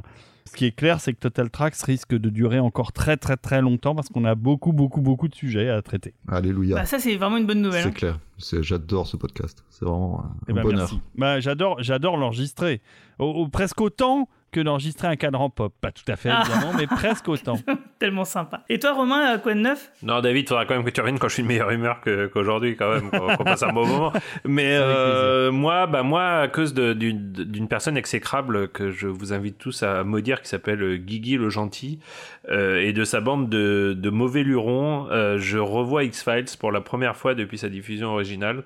Euh, vous parliez de Star Wars épisode 1. Moi, avant Star Wars épisode 1, ma première grosse trahison, euh, euh, enfin la première fois que j'ai ressenti vraiment cet effet de trahison totale, c'était avec la série X-Files. Et je la redécouvre, euh, et du coup, je, n'ai, je m'étais vraiment refusé, mais de manière tout à fait volontaire, à revoir cette série depuis, euh, bah, depuis sa diffusion, donc quand même depuis plus de 20 ans maintenant. Euh, On fête les 30 ans. euh, euh, Ouais, c'est ça. Euh, et je la revois avec, du coup, avec beaucoup de plaisir grâce au podcast de Guigui qui est, qui est vraiment exceptionnel et, et son équipe. Et euh, aussi parce que je me rends compte que je m'ai sans rien retirer des critiques que j'ai sur X-Files, euh, et en particulier sur la, la mythologie et euh, son créateur, euh, je me rends compte à quel point je me suis aussi moi trompé personnellement sur ce qui était intéressant dans X-Files, c'est-à-dire que j'ai vu cette série totalement à l'envers. Donc euh, la redécouvrir aujourd'hui, c'est beaucoup, beaucoup, beaucoup de bonheur, et euh, ça m'occupe mine de rien pas mal de temps parce que euh, ben c'était bien les séries de 24 épisodes, mais c'est long. Ouais, c'est vrai, c'est vrai. Très long. Euh, mais c'est vrai que X-Files, c'est incroyable. Euh, moi, j'ai le coffret Blu-ray euh, de la série, de l'intégrale. Et de temps en temps, je me regarde un épisode et c'est d'une qualité euh, de, de, de réal. Ah, ça a bien vieilli. hein. ça, ça a un côté vraiment, vraiment très propre. Euh, ça a un aspect cinéma, ça, voilà, enfin c'est c'est assez magnifique comme série. Alors tous les épisodes ne me passionnent pas. En plus, euh, moi le complot m'a toujours gonflé, mais en tout cas tous les épisodes standalone sont souvent excellentissimes. Alors il y a un truc très cool quand tu regardes le podcast de Guigui, c'est que en fait tous les épisodes qu'aime Guigui, tu peux du coup les supprimer de ta liste parce que c'est les plus mauvais. Euh, par contre, par contre dans sa dans sa team, il a un mec qui s'appelle Mehdi, qui est, qui est- qui est- j'ai l'impression que c'est mon clone, c'est-à-dire que tout ce qu'il dit, je le pense, et je trouve que c'est ce qui fait que le podcast est vraiment bien structuré, c'est que euh, t'as le fanboy euh, euh, adolescent qui est Guigui et t'as euh, la voix de la raison qui est Mehdi et ça fonctionne vraiment très bien du coup. En tout cas, d'ailleurs, Mehdi sera là dans, dans deux, trois podcasts du cadran pop. Il était déjà venu ici plusieurs fois. Et donc, oui, bah, on a sorti le, le, podcast sur la saison 5 de X-Files, qui est une saison que j'aime pas trop, hein, comme vous pourrez euh, l'entendre si jamais vous écoutez le podcast. Et Manu a sorti aussi un, podcast euh, Tales from the Sewer sur les Tortues Ninja, sur le téléfilm tiré de la dernière itération euh, de dessin animé qui est sur Netflix et qui est vachement bien. En tout cas, merci à toutes et tous de nous avoir suivis. N'oubliez pas que si nos podcasts vous plaisent, bah merci de mettre 5 jolies petites étoiles et sympathiques commentaires sur les applications où vous nous écoutez et que vous pouvez aussi nous retrouver sur notre Twitter, Facebook et sur notre site podcast.lecadranpop.fr. Je vous souhaite à toutes et tous une longue vie et plein de prospérité. Salut tout le monde. Merci, au revoir. Salut. Salut. Ciao tout le monde.